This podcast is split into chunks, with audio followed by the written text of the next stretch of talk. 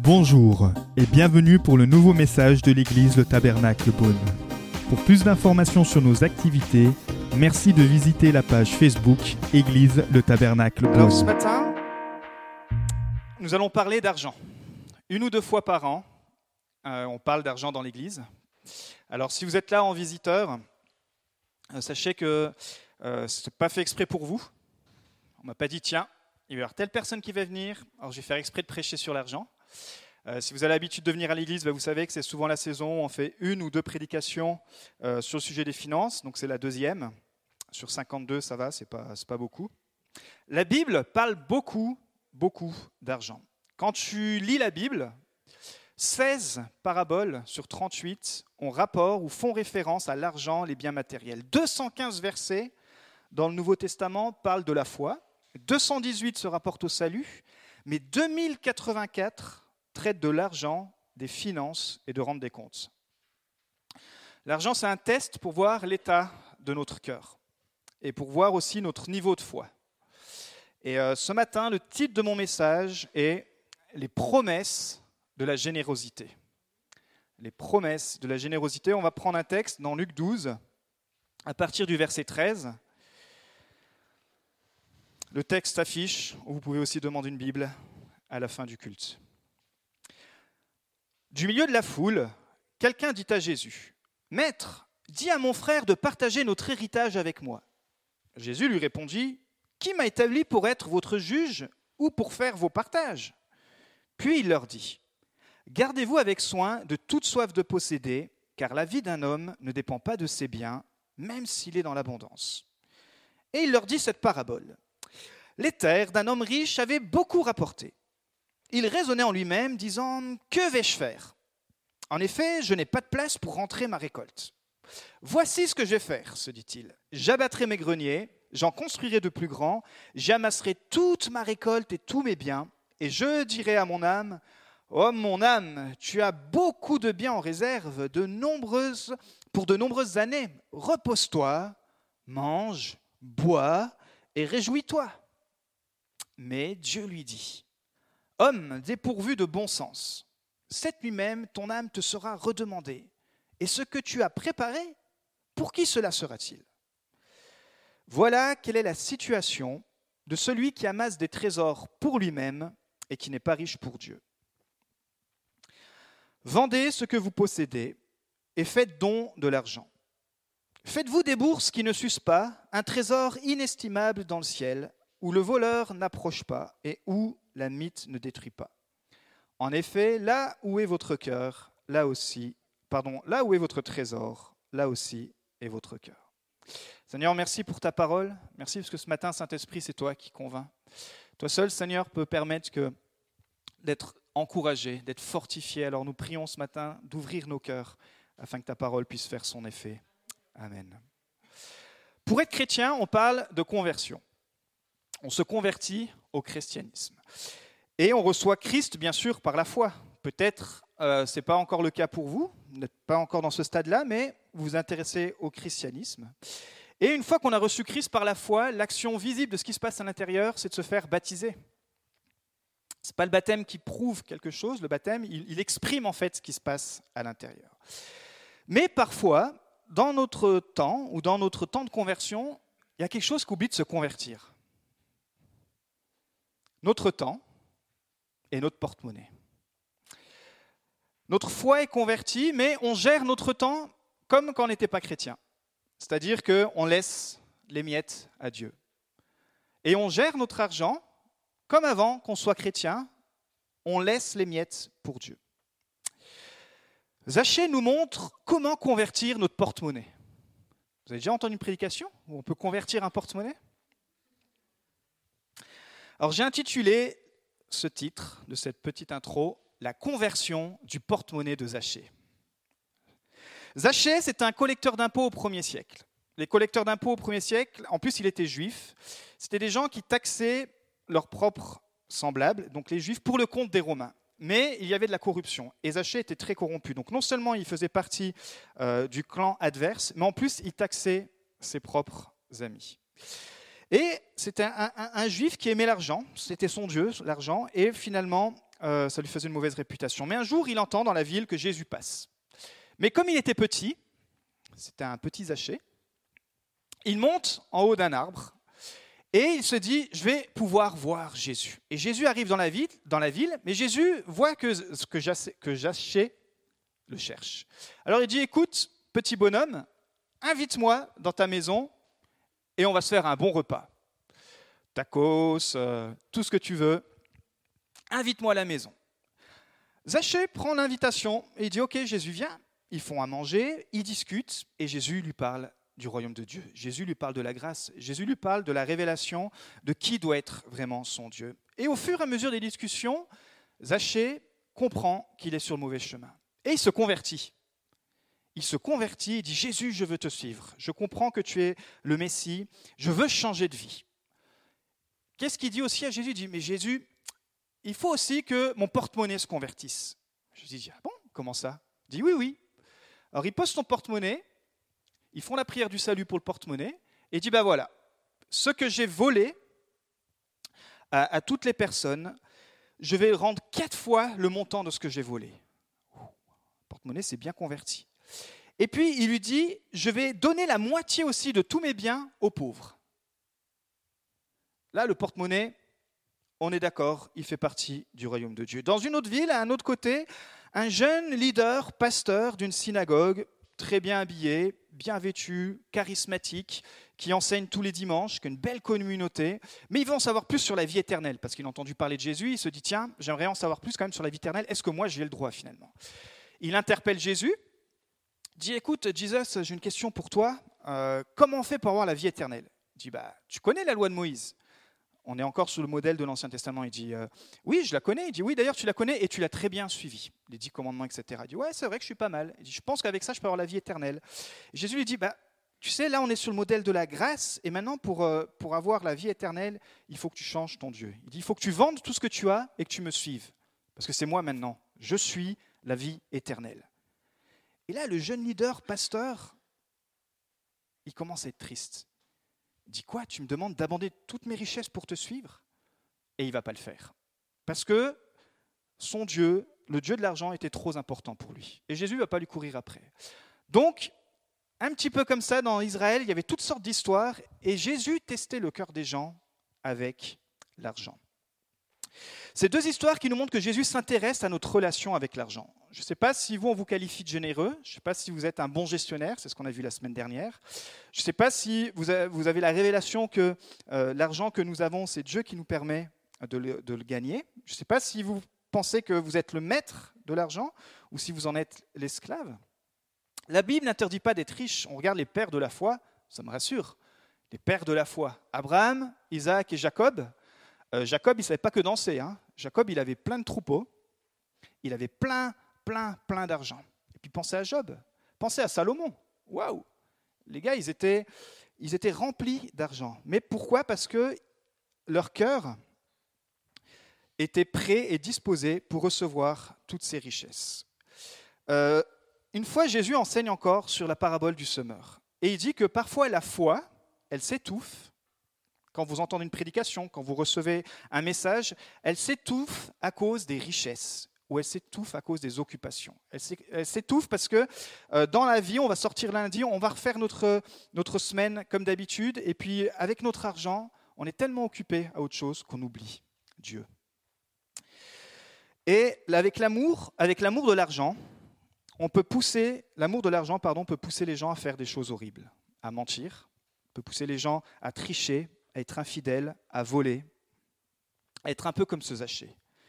Mais Dieu dit c'est encore pire que ça. L'amour de l'argent peut nous pousser à voler Dieu. Et ça, c'est un texte qu'on retrouve dans l'Ancien Testament, mais qui est quelque part un texte qui nous parle de notre relation avec l'argent. Il dit dans Malachie 3, 8 à 11, et tu peux afficher le verset s'il te plaît, Un homme peut-il tromper Dieu? Vous avez déjà pensé à ça? Est-ce que vous pouvez tromper Dieu? En effet, et donc c'est Dieu qui répond, vous me trompez et vous dites, en quoi t'avons-nous trompé? Dans les dîmes et les offrandes. Vous êtes frappés par la malédiction et vu me tromper la nation tout entière. Apportez toutes les dîmes à la maison du trésor, afin qu'il y ait de la nourriture dans ma maison. Mettez-moi ainsi à l'épreuve, dit l'Éternel, le Maître de l'univers, et vous verrez si je n'ouvre pas pour vous les fenêtres du ciel, si je ne déverse pas sur vous la bénédiction en abondance. Pour vous, je menacerai l'insecte vorace, afin qu'il ne détruise pas les produits du sol, et que la vigne ne soit pas stérile dans vos campagnes, dit l'Éternel, le Maître de l'univers. Ici, c'est un texte qui parle de l'argent, qui parle d'une structure ou d'un modèle qu'il y avait dans l'Ancien Testament, mais qui nous enseigne qu'on ne peut pas faire moins dans le Nouveau Testament. Ce matin, ce n'est pas une prédication sur la dîme et les offrandes, c'est une prédication sur la générosité. Mais vous allez voir que la Bible parle qu'on peut gagner de l'argent. Elle dit qu'on peut gagner de l'argent par les dons, par les investissements, par la sagesse, mais surtout par le travail. Tu peux couper la diapo, s'il te plaît, merci. Dans Proverbe 11, il est dit Les hommes énergiques reçoivent des richesses. Est-ce qu'on a des hommes et des femmes énergiques? Reçoivent des richesses. C'est-à-dire que quand tu travailles, tu reçois le fruit de ton travail. Mais aussi, la Bible nous dit qu'il faut mettre Dieu en premier. Dans Proverbe 8, 21, je donne en héritage des ressources à qui? À ceux qui m'aiment, et je les comble de trésors. Vous avez envie d'avoir des trésors? Vous avez envie d'être béni financièrement? Alors Dieu te dit, c'est possible, et je ne suis pas contre cela mais il faut que tu me mettes en premier. Alors, très rapidement, pourquoi les gens peuvent manquer d'argent? Pourquoi on peut manquer d'argent? Une des raisons, c'est parce qu'on dépense trop que ce qu'on gagne. Ça t'arrive ça? Tu dis, bah, je manque d'argent parce que je dépense trop que ce qui rentre. Bah, révélation pour toi ce matin, dépense moins. Deuxième, c'est l'avarice quelqu'un d'avare, ou l'esprit d'avarice qui parfois nous couvre. Proverbe 11, 24, qui épargne à l'excès ne fait que s'appauvrir. Vous savez, il y en a qui meurent avec des, sommes d'argent immenses, euh, parce que justement, ils, ont tellement peur de l'argent, ils sont tellement avares. Et en fait, ils s'appauvrissent. Troisième raison, c'est l'impulsion ou la précipitation. Les projets de l'homme actif sont tout profit. Mais celui qui agit avec précipitation n'arrive qu'à la misère. Proverbe 21.5. C'est-à-dire, avant de prendre une décision financière, on se calme. On, apprend à ne pas se précipiter et on ne réagit pas sur l'impulsion. Vous savez, euh, c'est le fameux lèche-vitrine. On est tous sensibles à ça. Hein. La dernière chose qui sort, il ah, faut absolument que je l'achète. Non, tu n'es pas esclave de ça, tu ne te précipites pas et tu verras que tu manqueras moins d'argent.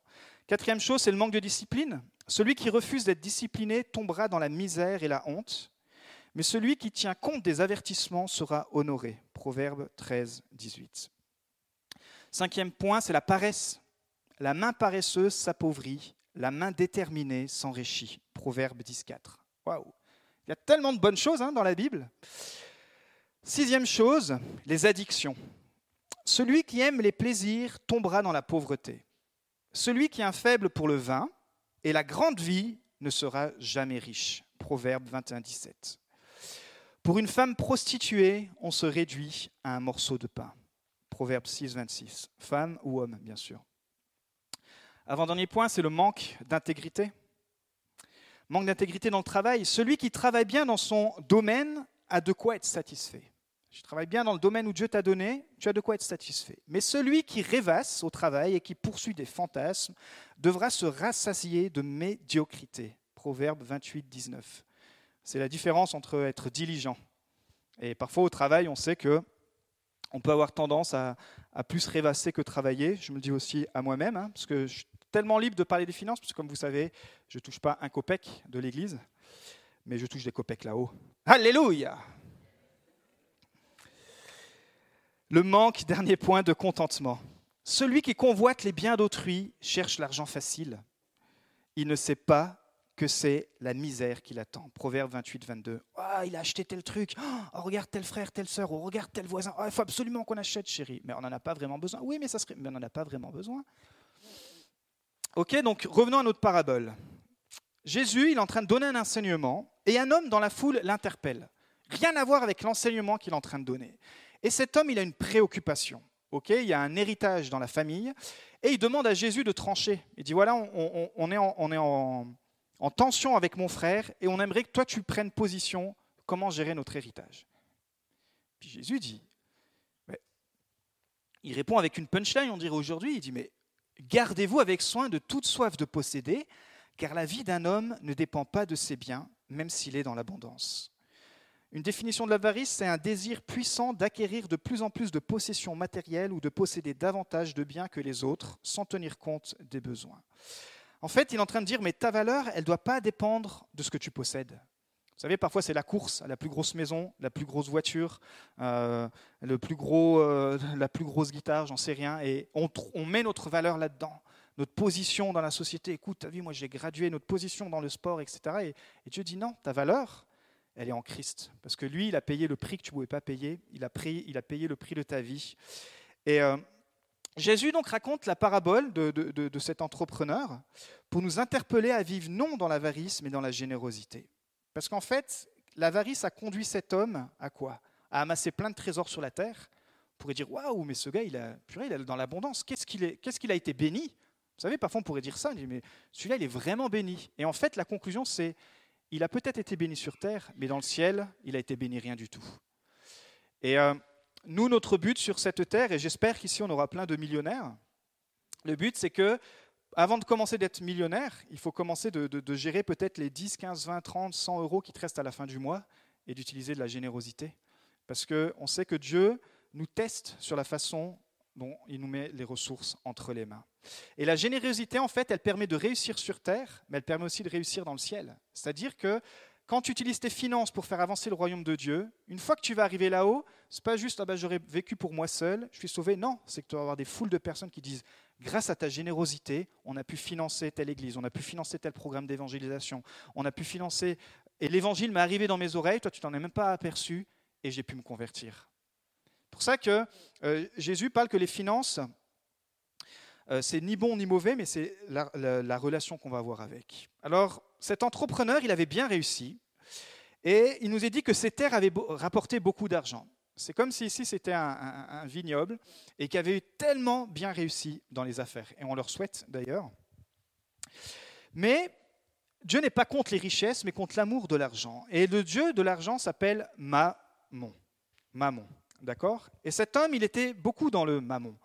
C'était sa propriété, où il pouvait dire c'est ma propriété, c'est mon argent, c'est mon investissement, c'est mes vignes. Vous voyez Ma, mon, ma, mon, ma, mon. Ça vient de là en fait.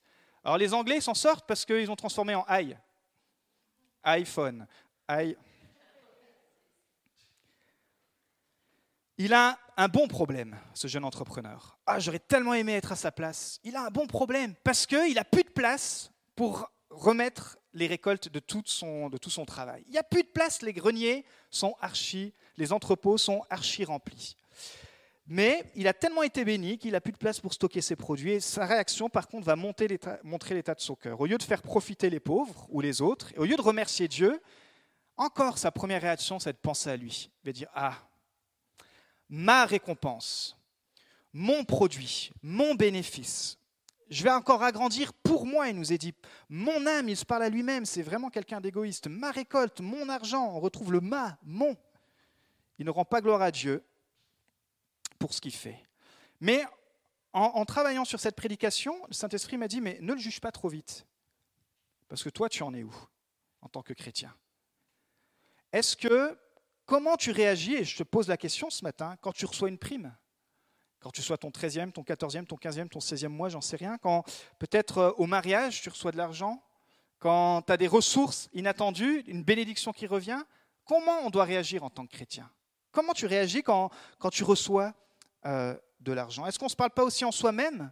Et on se dit à son âme, oh, ça y est, enfin on va pouvoir se faire plaisir. Là, on va pouvoir s'acheter si, on va, pouvoir, faire on va... c'est ma prime, vous savez. C'est mon 13e mois, c'est, c'est mon droit, c'est moi qui ai gagné. Et puis on oublie complètement que tout là-haut, c'est juste Seigneur qui a ouvert à un moment donné les écluses des cieux pour qu'on puisse être béni en tant que chrétien. C'est ma maison, mon jardin, ma voiture, mon essence, ma vie, mon temps, ma paye, mon argent, ma, mon. Jésus dit que Dieu va parler à cet homme cette nuit-là. Et si tu es sensible, et je pense qu'en tant que chrétien, si tu es là, tu es, sensible à l'Esprit de Dieu, Dieu nous parle parfois pour nous faire nous réveiller.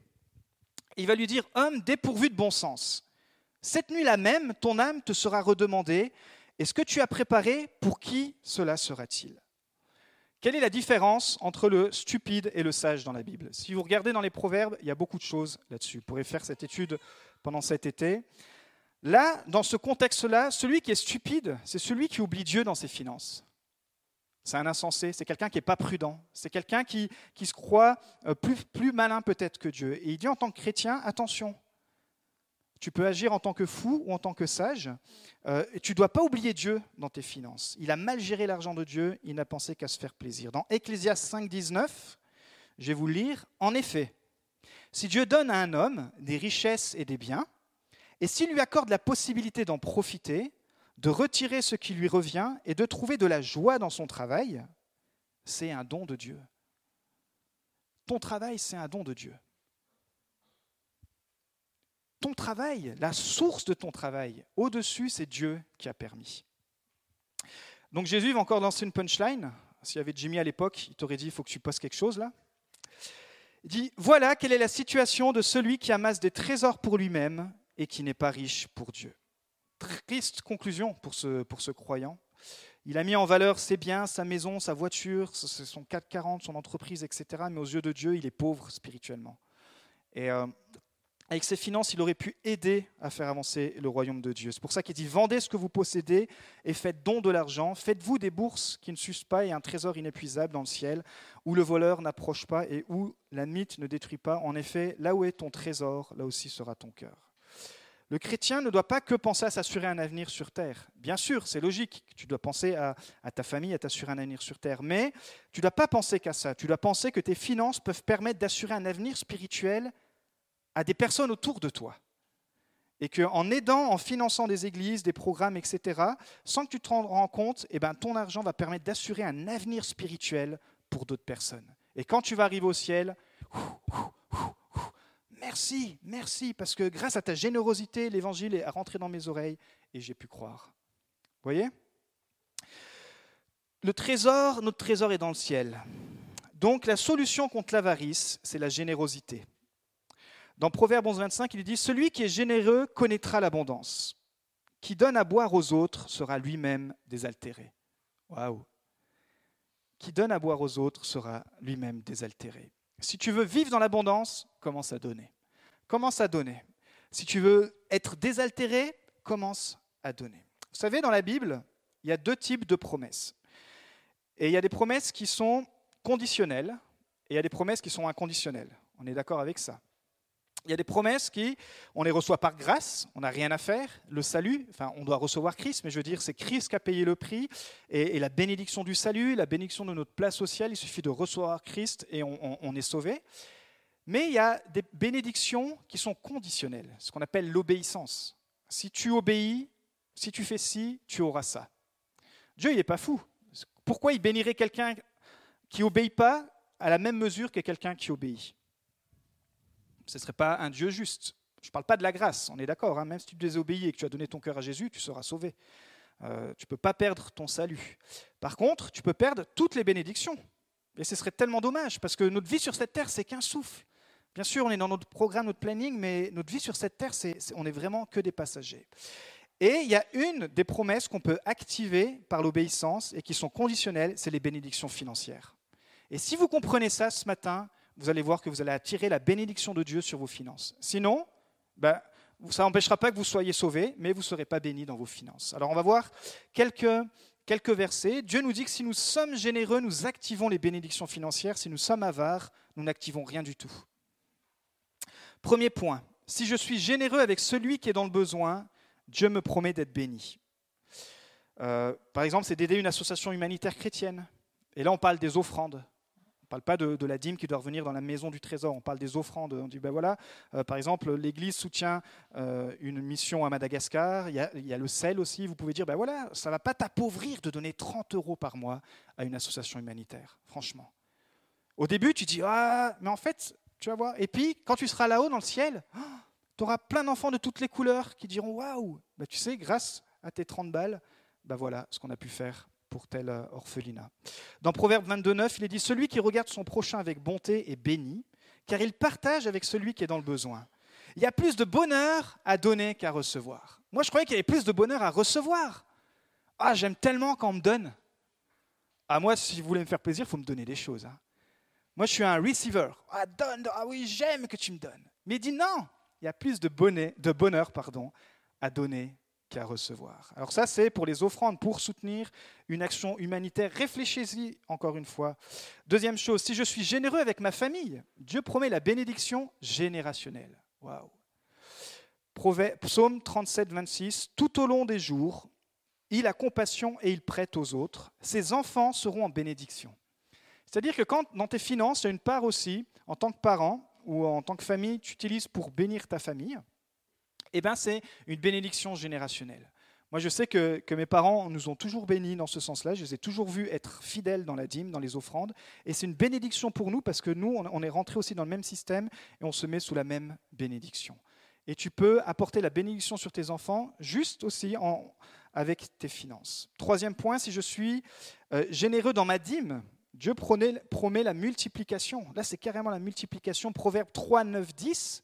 Honore l'Éternel en lui donnant une part de tes biens et en lui offrant les prémices, c'est-à-dire les, premiers, de tous tes revenus. Alors tes greniers regorgeront de nourriture et tes cuves déborderont de vin. Encore une fois, il s'adressait à un, peuple dont la culture était, euh, qui vivait de ces choses-là. Aujourd'hui, il dirait et tes greniers re- regorgeront d'euros, et tes caves regorgeront de super meubles, etc. Dans 2 Corinthiens 9, 6, sachez-le, celui qui sème peu, moissonnera peu. Et celui qui sème abondamment, moissonnera abondamment. C'est une semence, les finances. C'est quelque chose que tu, que tu sèmes par la foi, et petit à petit, ça va apporter la bénédiction.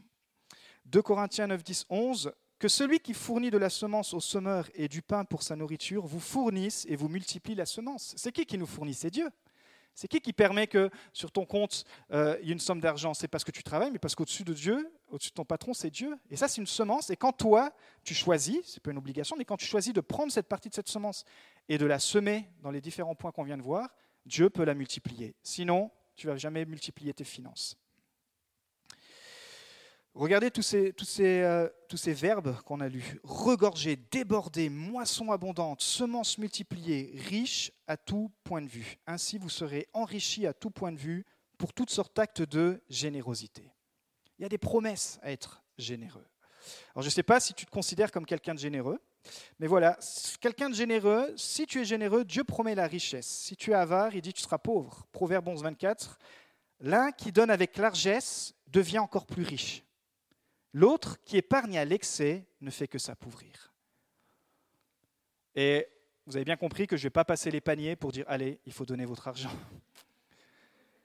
Mais j'aimerais que vous puissiez, j'aime- j'aimerais que dans, cette église, petit à petit, on, déloge Mammon de, l'ambiance qui peut, qui peut donner chez certains chrétiens. Et avec des messages comme ça, Mammon est démasqué. Parce que Mammon, on ne doit pas avoir peur de l'argent, on ne doit pas avoir peur de ce Dieu, parce que la source de toutes nos finances, c'est Dieu. Cinquième point, si je suis généreux, Dieu promet de pourvoir à tes besoins. 2 Corinthiens 9, 7, que chacun donne comme il l'a décidé dans son cœur, sans regret ni contrainte, car Dieu aime celui qui donne avec joie. Dieu peut, pas Dieu doit, Dieu peut vous combler de toutes ses grâces afin que vous possédiez toujours, à tout point de vue, de quoi satisfaire à tous vos besoins et que vous ayez encore en abondance pour toute œuvre bonne. Dieu peut. C'est-à-dire que c'est la bénédiction qui est soumise à la condition de l'obéissance. Quand tu fais l'acte de foi, peu importe le montant, il a dit tu décides dans ton cœur, mais quand tu fais l'acte de foi, alors Dieu va te combler et tu ne manqueras pas, tu ne manqueras de rien. Et mon Dieu pourvoira à tous vos besoins conformément à sa richesse. Philippiens 4, 9. Dernier point. Dieu promet des trésors dans le ciel. Waouh, ça c'est top. Je ne sais pas si vous pensez à l'éternité un petit peu. Je ne sais pas si vous pensez que euh, tout ce qu'on est en train de faire sur cette terre, c'est parce qu'à un moment donné, on va arriver dans le ciel et Jésus va nous récompenser. Il dit, ordonne-leur, là c'est Paul qui parle à Timothée, il dit, ordonne-leur de se montrer généreux. Vous avez vu? Moi je ne vous ordonne pas, je vous conseille. Ordonne-leur, là il dit, de se montrer généreux, prêt à partager. Ils s'assureront ainsi en guise de trésor de bonnes fondations pour l'avenir afin de saisir la vie éternelle. 1 Timothée 6, 18, 19. Et Luc 16, 9. Et moi je vous dis, faites-vous des amis avec les richesses injustes afin qu'ils vous accueillent dans les habitations éternelles. Faites-vous des amis avec les richesses injustes. Les richesses injustes, c'est encore une fois cet argent que Dieu nous donne, qu'on peut utiliser pour financer de l'évangélisation à l'église, ailleurs, où vous voulez, afin que des gens puissent être touchés et qu'ils deviennent des amis par la foi et que quand on va arriver là-haut, merci, merci, merci, merci. Le point de commencement. Et on l'a lu, Malachie 3, 8, 11. Un homme peut-il tromper Dieu?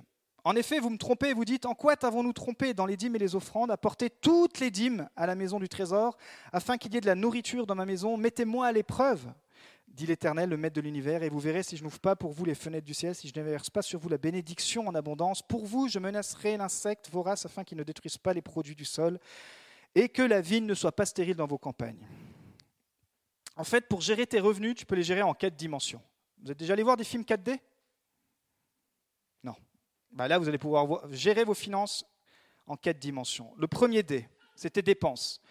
Quand tu reçois ton salaire, la première chose, c'est que ça doit assurer tes dépenses fixes, ton loyer, tes charges, euh, ton électricité, euh, ton téléphone, ta nourriture, l'essence, tout, tout, tout, tout tes frais fixes. Tu fais une liste, tu fais une case, dépenses. Voilà tous les mois. L'insensé, il ne sait pas combien tous les mois il dépense. Le sage, il dit voilà tous les mois ce qui est obligatoirement obligé de tomber.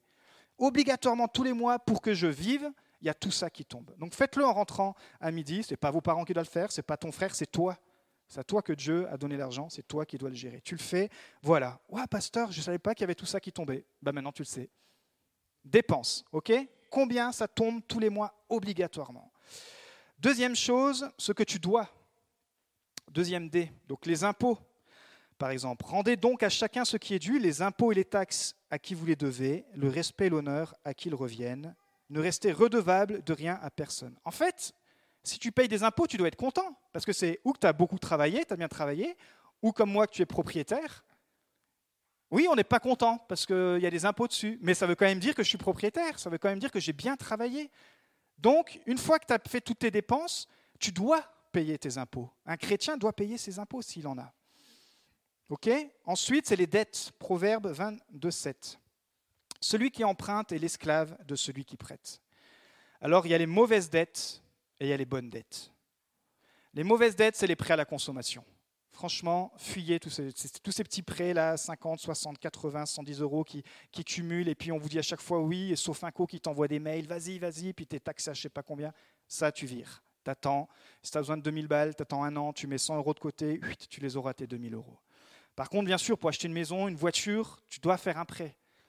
Mais encore une fois, des prêts raisonnables. Il ne faut pas que tu sois l'esclave de dire Oh purée euh, Moi, je me rappelle quand j'étais à, la cité, euh, quand j'habitais au quartier Janzé, on chambrait tous certaines personnes parce qu'ils étaient très jeunes, ils avaient des grosses voitures, mais ils ne pouvaient pas mettre l'essence dedans pour les conduire. ça, c'est insensé. Et parfois, en tant que chrétien, on, s'embarque dans des trucs. On dit non, il faut que, faut que mon crédit soit quand même viable, il faut que je puisse le payer. Donc il y a des bonnes dettes quand même.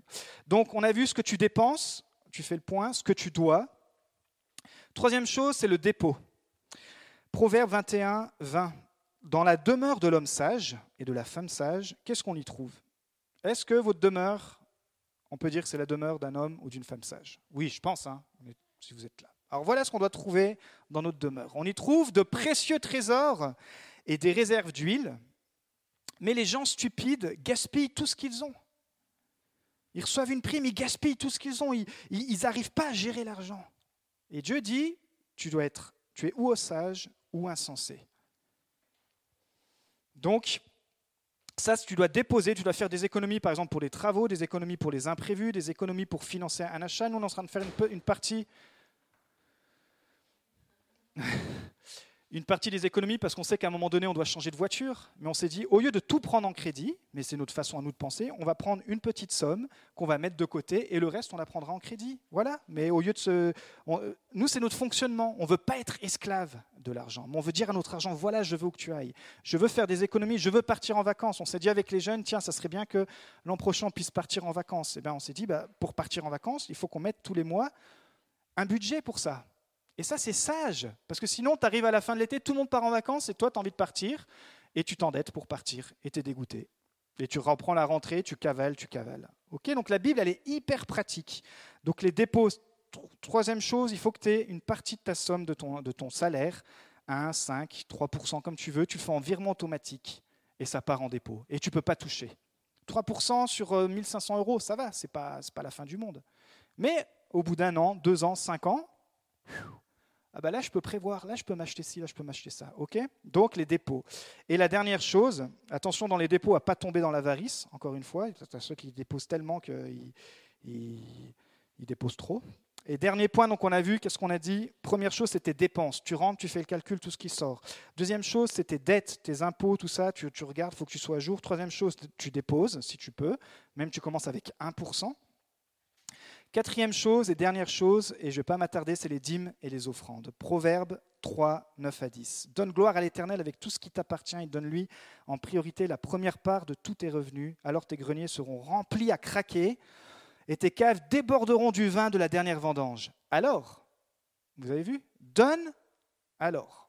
Ça, c'est de la condition, c'est des promesses sous condition dans 1 Corinthiens 16, que tous les dimanches, chacun de vous mette de côté chez lui une somme d'argent selon ce qu'il aura lui-même gagné. Donc là, on ne parle pas des 10%, on ne parle pas de la dîme. Dîme veut dire 10%. Alors on pourrait dire, c'était le modèle de l'Ancien Testament. Oui, on est d'accord, mais c'était déjà le modèle qui existait 630 ans avant la langue, 630 ans avant la loi, pardon.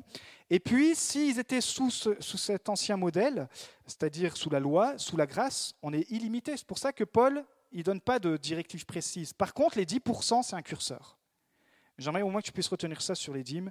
C'est un curseur. Qu'est-ce que ça veut dire? C'est un langage comptable, la dîme. Ce n'est pas une obligation, mais c'est un curseur. Dieu dit que si tu consacres 10% de tous tes revenus, alors 90% seront consacrés. Si tu ne fais pas, ton argent n'est pas consacré. Il n'est pas sous la protection de Dieu. C'est pour ça que le texte qu'on a lu avant, il est mal compris. Euh, il dit, si tu fais ça, pour vous, je menacerai l'insecte vorace. Alors nous, ça ne nous parle pas. Toi, tu vois un insecte, tu dis, t'as pas. Mais il est en train de dire, si tu consacres 10%, tes 90%, ils, seront plus sous la menace, là c'était les insectes voraces, afin qu'ils ne détruisent pas tes produits, tes ressources du sol, et que la vie ne soit pas stérile dans vos campagnes. En fait, quand tu, consacres, quand tu consacres tes finances, il y a une protection spirituelle qui vient sur tes finances pour qu'il n'y ait pas des attaques, on va dire, maléfiques qui viennent toucher tes ressources.